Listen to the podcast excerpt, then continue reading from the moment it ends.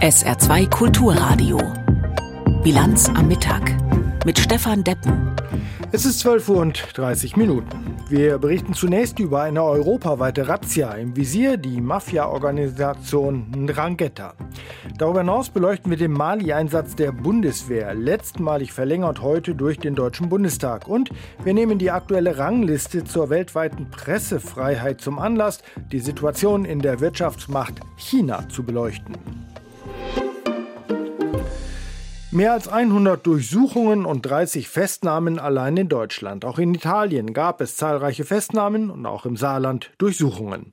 Der Großeinsatz galt dem organisierten Verbrechen durch die Mafia-Organisation Ndrangheta.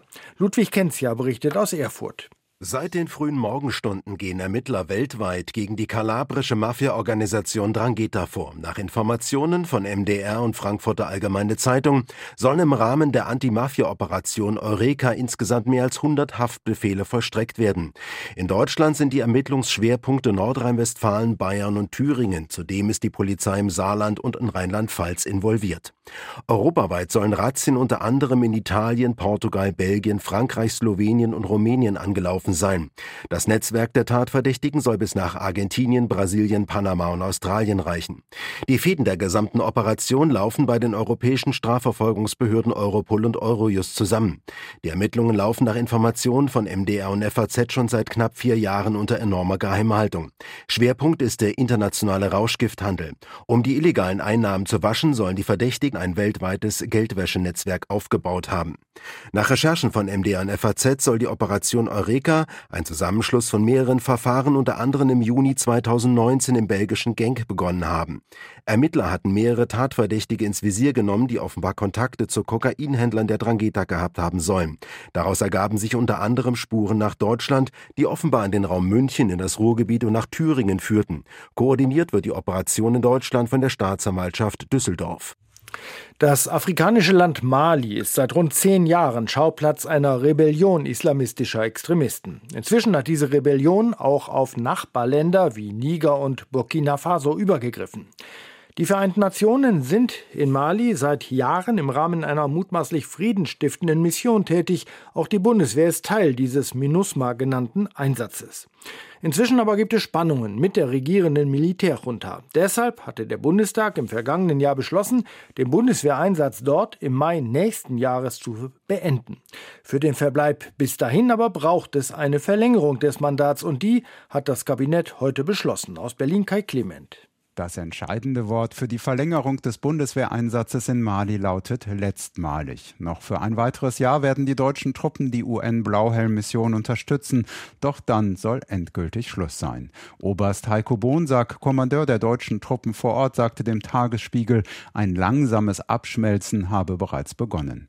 Die aktuelle Regierung in Mali hat sich an die Macht geputscht. Zeitweise verweigerte sie den Deutschen die Überflugrechte. Auch die Aufklärungsdrohne muss am Boden bleiben und liefert keine Bilder mehr. So ist aus dem Mandat ein Auslaufmandat geworden. Der Bundestag muss dem auch noch zustimmen. Der Rückzug der Soldaten bedeutet aber nicht einen Rückzug Deutschlands aus der Region, so die Botschaft der Bundesregierung. Dafür steht die Sahel Plus Initiative von Entwicklungsministerin Svenja Schulze.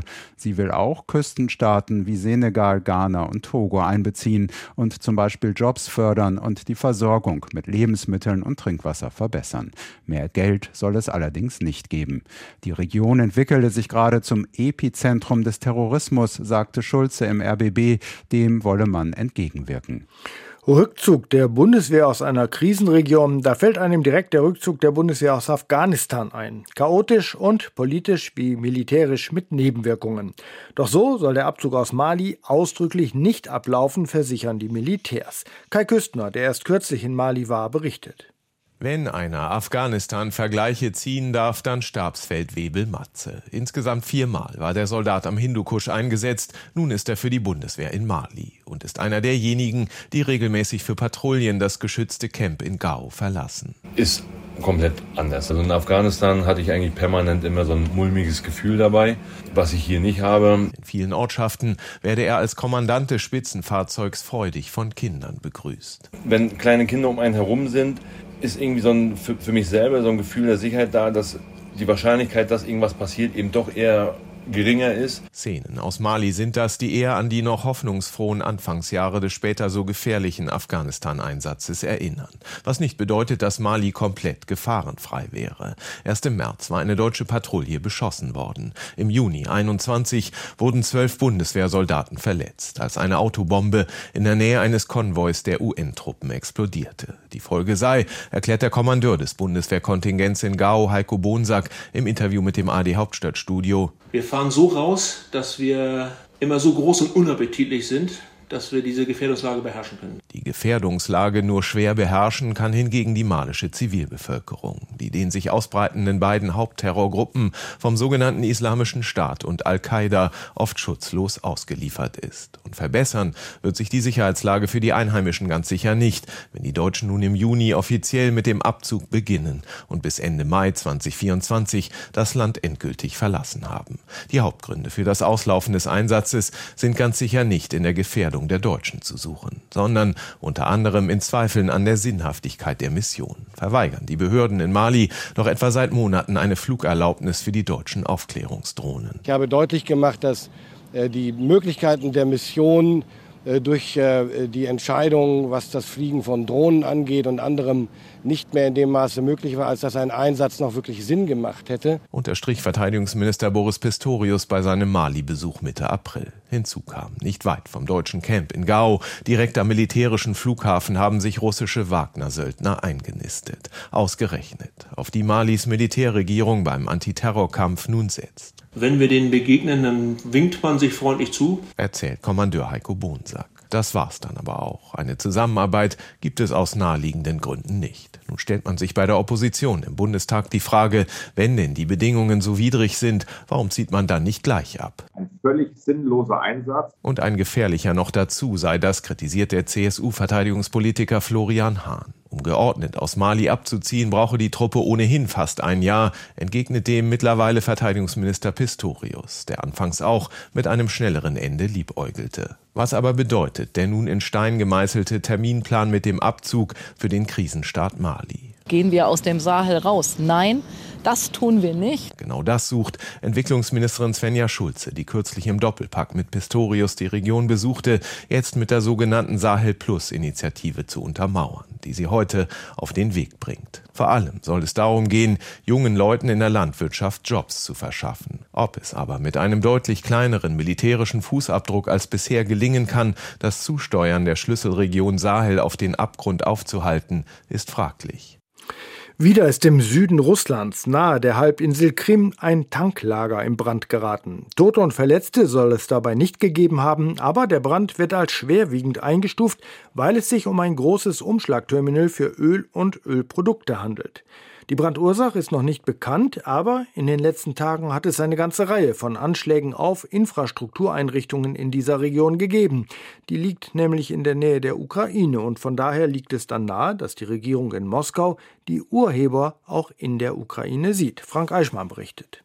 Offenbar waren die Sprengsätze im Gleisbett versteckt. Zweimal in zwei Tagen wurden in der Region Briansk im Südwesten Russlands Güterzüge Ziel geplanter Anschläge. Am 1. Mai entgleisten die Lok und sieben mit Holz- und Ölprodukten beladene Waggons, gestern ebenfalls die Lok und 20 Güterwaggons, verletzt wurde niemand. Weiter südlich in der Region Krasnodar brach in der Nacht in einem Tanklager ein Großfeuer aus, nahe der Ortschaft Taman, östlich der von Russland besetzten ukrainischen Halbinsel Krim. Augenzeugen hörten kurz vor Ausbruch des Feuers eine Explosion. Möglicherweise war dies ein Drohnenangriff. Bestätigt ist das nicht. Die zunehmende Zahl von Anschlägen auf russischem Gebiet in den vergangenen Tagen kommentierte der Sprecher des russischen Präsidenten, Dmitri Peskov, mit den Worten: Natürlich wissen wir, dass das Kiewer Regime hinter einer Reihe solcher Terroranschläge steckt und plant, das fortzusetzen. Alle unsere Spezialdienste tun alles Notwendige, um die Sicherheit zu gewährleisten. Und vor allem zielt die spezielle Militäroperation darauf ab, die Bedrohung unseres Landes zu beseitigen. Gemeint der Krieg, den Russland im vergangenen Jahr gegen die Ukraine eröffnete. Nicht bestätigen lassen sich Vermutungen, dass die Angriffe auf die russische Infrastruktur in Grenznähe Teil der Vorbereitungen einer ukrainischen Gegenoffensive sind. Die Vereinten Nationen wollen ihre humanitäre Hilfe für und in Afghanistan fortsetzen. Eine Entscheidung, die nach intensiven Diskussionen auf einer Afghanistan-Konferenz in Katar zustande gekommen war, so UN-Generalsekretär Guterres. Die UN tun sich schwer mit dem Regime in Afghanistan, insbesondere wegen des Umgangs der regierenden Taliban mit Frauen und Mädchen. Deren Rechte werden beinahe täglich weiter beschnitten. Charlotte Horn berichtet. Deutliche Worte, die hat UN-Generalsekretär Guterres zum Abschluss des Treffens in Doha gefunden. Er verurteilte, dass die Taliban es afghanischen Frauen verboten haben, für die Vereinten Nationen und internationale Hilfsorganisationen zu arbeiten. Das sei inakzeptabel und gefährde Menschenleben. Let me be crystal clear. Ich möchte ganz klar sagen, dass wir angesichts der beispiellosen systematischen Angriffe auf die Rechte von Frauen und Mädchen niemals schweigen werden. Wir werden immer unsere Stimme erheben, wenn Millionen von Frauen und Mädchen zum Schweigen gebracht und von der Bildfläche getilgt werden. Dies ist eine schwerwiegende Verletzung der grundlegenden Menschenrechte. A grave violation of fundamental human rights. Seit ihrer Machtübernahme vor zwei Jahren haben die Taliban Frauen und Mädchen systematisch vom öffentlichen Leben ausgeschlossen. Das Ziel des zweitägigen Treffens in Doha sei es gewesen, so Guterres, einen gemeinsamen internationalen Ansatz im Umgang mit den Taliban zu finden. Um eine mögliche Anerkennung der de facto Regierung der Taliban sei es dabei nicht gegangen. Guterres hatte Vertreter von rund 20 Staaten sowie von internationalen Organisationen zu den Beratungen hinter verschlossenen Türen eingeladen. Die Teilnehmer waren sich einig, dass eine Strategie des Engagements notwendig ist, die die Stabilisierung Afghanistans ermöglicht, aber auch wichtige Anliegen anspricht.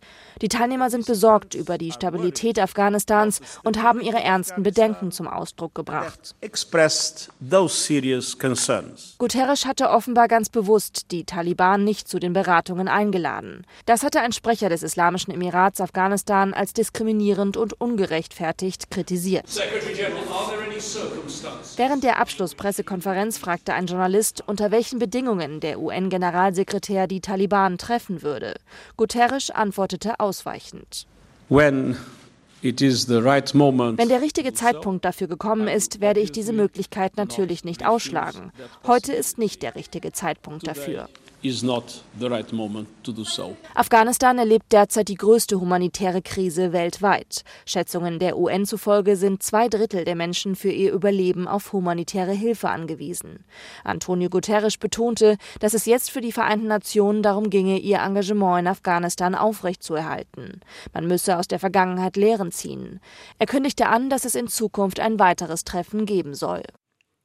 Es ist 12 Uhr und 43 Minuten. Jetzt die Nachrichten in der Bilanz am Mittag. Die hat heute Katrin Aube für uns.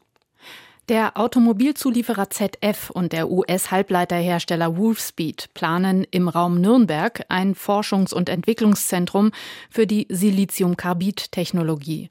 Die beiden Unternehmen erklärten, Ziel sei es, den Wirkungsgrad und die Leistungsdichte der Technologie zu verbessern. Anfang des Jahres hatten ZF und Wolfspeed mitgeteilt, dass sie in Ensdorf mit einer Milliardeninvestition eine Fabrik für Siliziumkarbid-Halbleiter bauen wollen. Das dazugehörige gemeinsame Forschungszentrum werde aber nicht im Saarland entstehen. Der belarussische Oppositionelle Protasevich ist zu acht Jahren Straflager verurteilt worden. Das berichtet die belarussische Nachrichtenagentur Belta. Das Gericht warf ihm einen versuchten Regierungsumsturz und die Mitorganisation von Unruhen vor. Protasevich war vor rund zwei Jahren festgenommen worden, nachdem eine Ryanair-Maschine auf dem Weg nach Litauen mit ihm an Bord zur Landung in Minsk gezwungen wurde. Die belarussischen Behörden begründeten das mit einer Bombendrohung gegen das Flugzeug. Bei Schüssen in einer Schule in Belgrad sind neun Personen getötet worden. Nach Angaben des serbischen Innenministeriums handelt es sich um acht Kinder und einen Wachmann der Schule. Weitere sechs Kinder und eine Lehrerin seien verletzt worden. Bei dem Schützen soll es sich nach Behördenangaben um einen Schüler der Einrichtung handeln. Unter den zehn größten Kommunen im Saarland ist Dillingen die am stärksten versiegelte Stadt. Das geht aus einer bundesweiten Studie im Auftrag des Gesamtverbandes der deutschen Versicherungswirtschaft hervor. Demnach sind 63 Prozent des Siedlungsgebiets in Dillingen bebaut, betoniert oder asphaltiert. Es folgen Saarlouis und St. Ingbert. Der Verband erklärte, dichte Bebauung von Städten sei problematisch. So verhinderten versiegelte Flächen, dass Regenwasser im Boden versickern könne. Bei starken Regenfällen könne dies zu Überschwemmungen mit großen Schäden führen. Laut Studie ist Ludwigshafen die am stärksten versiegelte Stadt in Deutschland. Mit der Verlesung der Anklage hat am Vormittag vor dem Landgericht Saarbrücken der Prozess um den gewaltsamen Tod einer Rentnerin aus Heusweiler begonnen. Beschuldigt werden die 66 Jahre alte Cousine des Opfers und deren 45 Jahre alter Sohn. Sie sollen die 74-Jährige im vergangenen Oktober aus Habgier erstochen haben. Die Rentnerin war im vergangenen Herbst vermisst worden, nachdem sie aus einem Schwarzwaldurlaub nicht zurückgekehrt war. Ihre Leiche wurde später im Haus der Angeklagten entdeckt. Der Prozess wird in der kommenden Woche fortgesetzt.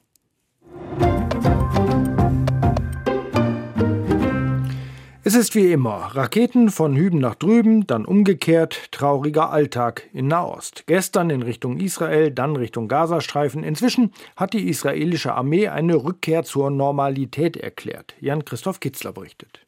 Am Abend hatte die israelische Luftwaffe Ziele im Gazastreifen angegriffen. Mit diesen Angriffen war gerechnet worden, nachdem den Tag über aus den Gazastreifen Dutzende Raketen in Richtung Israel abgefeuert worden waren. Auch spät am Abend gab es noch Raketenalarm in israelischen Ortschaften nahe des Gazastreifens. Die Eskalation hatte begonnen, nachdem am Morgen in einem israelischen Gefängnis ein Häftling an den Folgen eines Hungerstreiks gestorben war. Er soll zur Terrororganisation Islamischer Dschihad gehören. Der islamische Dschihad und die Hamas, die den Gazastreifen kontrolliert, hatten eine Reaktion angekündigt. Beide Organisationen bekannten sich zu den Raketenangriffen. Aus dem Gazastreifen wurde mindestens ein Verletzter durch die israelischen Luftangriffe gemeldet. Bei den Raketenangriffen waren insgesamt drei Menschen verletzt worden, darunter einer schwer. Gerüchte, die israelische Raketenabwehr sei durch Hackerangriffe geschwächt worden, wurden zunächst nicht bestätigt. Die Quote der abgefangenen Raketen gilt aber als recht gering. Die Grenze zwischen den USA und Mexiko ist schwer bewacht, durch einen Zaun gesichert und für die, die aus Richtung Süden kommen, markiert sie die Schwelle in ein mutmaßlich besseres Leben. Aktuell gilt eine Regelung, nach der Flüchtlinge und Migranten an der Grenze pauschal zurückgewiesen werden. Diese Regelung aber läuft in der nächsten Woche aus. Aber was passiert dann? Ralf Borchardt berichtet aus den USA. Schon jetzt ist die Grenze zu Mexiko an vielen Stellen hoch gesichert. Hier überfliegt ein Polizeihubschrauber im Südwesten von Texas den massiven Grenzzaun. Per Funk gehen Anweisungen an die Grenzpolizisten am Boden, die rund um die Uhr unterwegs sind, um Migranten aufzugreifen.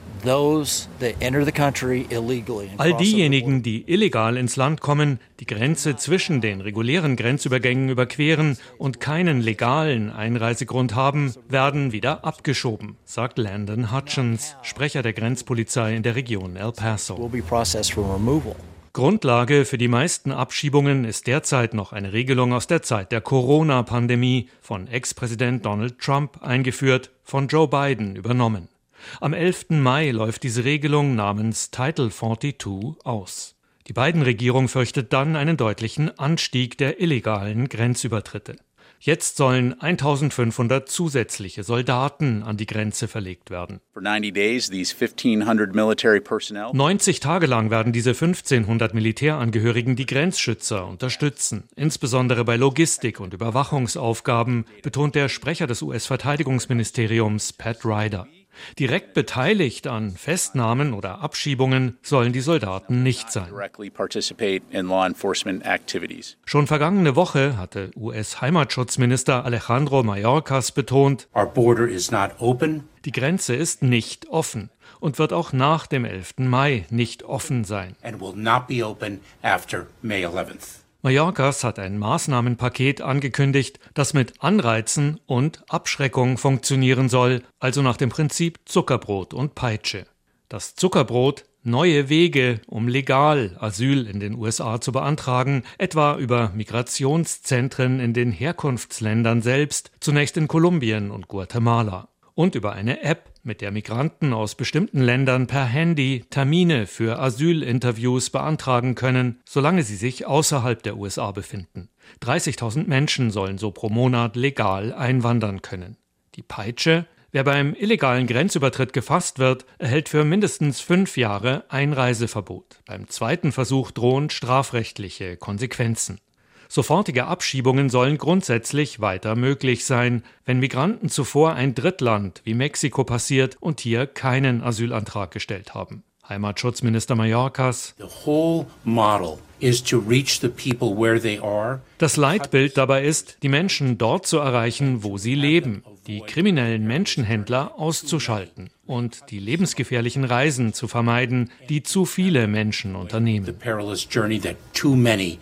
Menschen wie Edgar aus Venezuela, der es mit seiner schwangeren Frau in ein Notaufnahmelager in El Paso, Texas, geschafft hat. Gerade ist ihr Sohn hier zur Welt gekommen. Wir haben zu Fuß Kolumbien, Panama, Costa Rica, Nicaragua, Honduras, Guatemala und Mexiko durchquert, sagt er. Sie konnten einen Asylantrag stellen. Sein Ziel Chicago. Chicago. Edgar ist weiter als Hunderttausende andere, die noch auf eine Einreise hoffen, auf der mexikanischen Seite der Grenze. Ins Inland. Der frühere Audi-Chef Stadler steht seit 2020 vor Gericht. Ihm wird Betrug vorgeworfen im Zusammenhang mit dem Abgasskandal im VW-Konzern. Seit Prozessbeginn hat er alle ihm zur Last gelegten Taten bestritten. Jetzt aber, da das Gericht ihm eine Bewährungsstrafe im Falle eines umfassenden Geständnisses in Aussicht gestellt hat, ändert er seine Meinung und ist zu einem solchen Geständnis bereit. Aus München Rigobert Kaiser. Robert Stadler hat dem Audi-Abgasbetrugsprozess vor dem Landgericht München II der Verständigung zugestimmt, als letzter der drei verbliebenen Angeklagten. Richter Stefan Weikert hatte dem ehemaligen Audi-Chef eine Bewährungsstrafe von anderthalb bis zwei Jahren vorgeschlagen, Bewährungszeit drei Jahre. Als Auflage muss er 1,1 Millionen Euro bezahlen. Damit kann er eine Haftstrafe vermeiden. Ein umfassendes Geständnis, so wie gefordert, hat Stadler noch nicht abgelegt. Dies will er bis Mitte Mai tun. Anders als die Mitangeklagten ist Stadler nicht des Betrugs durch Manipulation der Abgaseinrichtungen beschuldigt.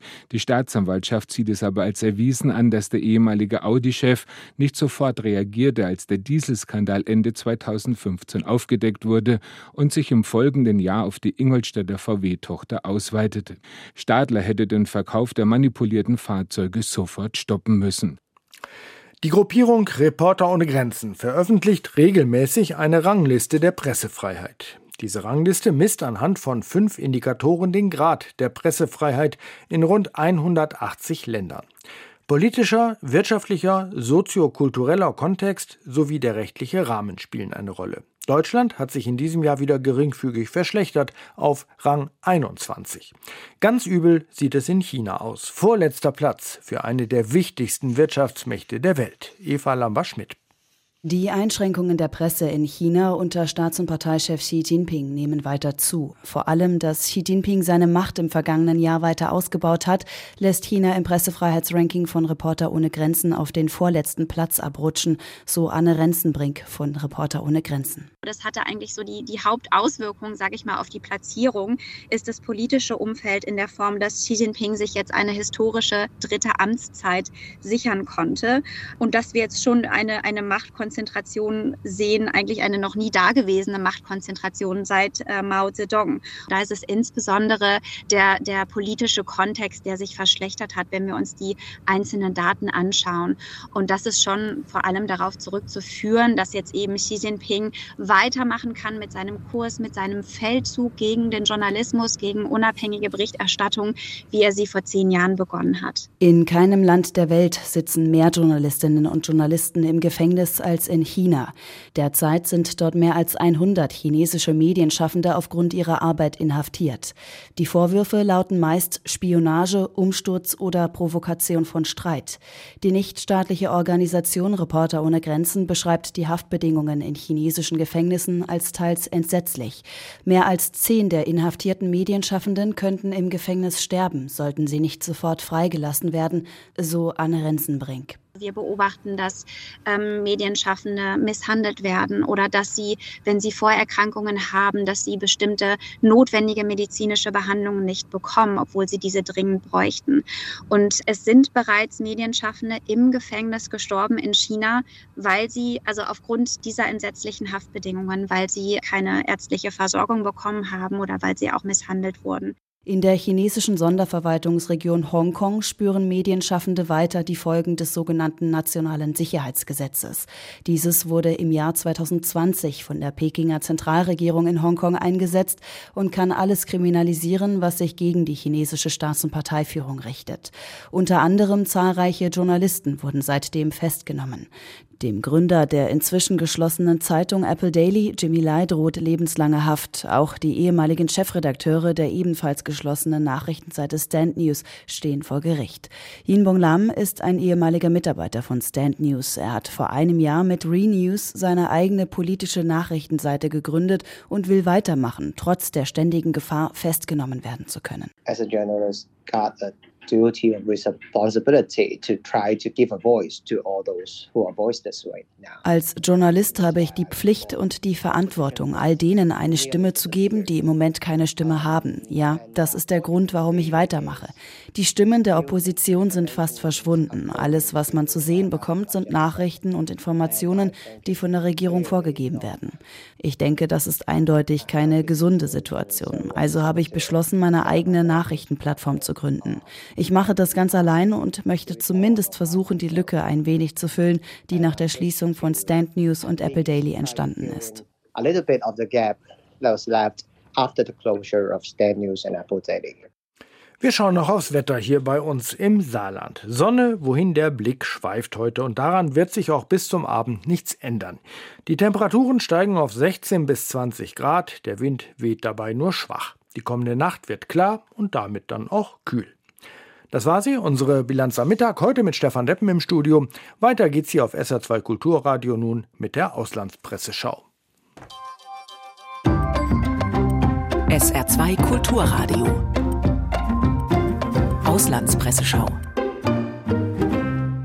Den USA droht im Sommer wieder die Zahlungsunfähigkeit. Die Republikaner wollen nun mehr Schulden erlauben, aber nur unter bestimmten Bedingungen. Die niederländische Zeitung The Telegraph schreibt dazu, Während Finanzministerin Yellen davor warnt, dass der 1. Juni der Tag sein könnte, an dem den USA das Geld ausgeht, setzt man in Washington ein Pokerspiel mit hohen Einsätzen fort. Kevin McCarthy, der Sprecher des US-Repräsentantenhauses, hat in der vergangenen Woche eine Art Eröffnungsangebot gemacht, indem er einen Gesetzentwurf durch das Repräsentantenhaus brachte, wo seine Republikaner die Mehrheit haben. Danach soll die Obergrenze für Schulden zwar angehoben werden, aber nur, wenn die Demokraten umfangreichen Kürzungen bei ihren politischen Vorhaben zustimmen. Sollte es zur Zahlungsunfähigkeit des Landes kommen, würde dies zu einer akuten Wirtschaftskrise führen, die die ganze Welt in Mitleidenschaft ziehen könnte, so Ministerin Yellen. Es bleibt abzuwarten, ob ihre Warnung die streitenden Demokraten und Republikaner beeindruckt. Noch will keine der beiden Parteien in diesem Pokerspiel ihre Karten aufdecken. Die neue Zürcher Zeitung aus der Schweiz zeigt dagegen Verständnis für die Position der Republikaner. Sie sind zwar bereit, die Schuldengrenze anzuheben, aber nur wenn gespart wird. Die geschätzten Defizite über die nächsten zehn Jahre würden sich durch ihre Vorschläge von 18 Billionen Dollar um ein Viertel verringern, indem sie etwa diverse Programme, die unter beiden beschlossen wurden, rückgängig machen würden, beispielsweise milliardenschwere Subventionen für grüne Energien. Präsident Biden will davon nichts wissen. Er ist der Meinung, die Republikaner würden ohne Rücksicht auf Verluste die amerikanische Gesellschaft in Geiselhaft nehmen. Aber im Zusammenhang mit der Erhöhung der Schuldengrenze darüber zu sprechen, dass der Pfad der Staatsausgaben alles andere als nachhaltig ist, darf kein Sakrileg sein. Auch die amerikanische Washington Times warnt, die Republikaner im Repräsentantenhaus müssen sich zusammenschließen und den Rauch der Demokraten mit dem Feuer der bitteren Wahrheit bekämpfen. Wenn die US-Regierung ihre beispiellose Ausgabenwut nicht unter Kontrolle bringt, droht den Amerikanern eine düstere und lang anhaltende Inflation. Die Inflation ist so hoch wie seit der Amtszeit von Jimmy Carter nicht mehr und ein Ende ist nicht in Sicht, trotz massiver Zinserhöhungen durch die Federal Reserve. Wir tun gut daran, uns daran zu erinnern, dass es nicht Donald Trump, sondern Ronald Reagan war, der ursprünglich den Slogan Let's Make America Great Again prägte.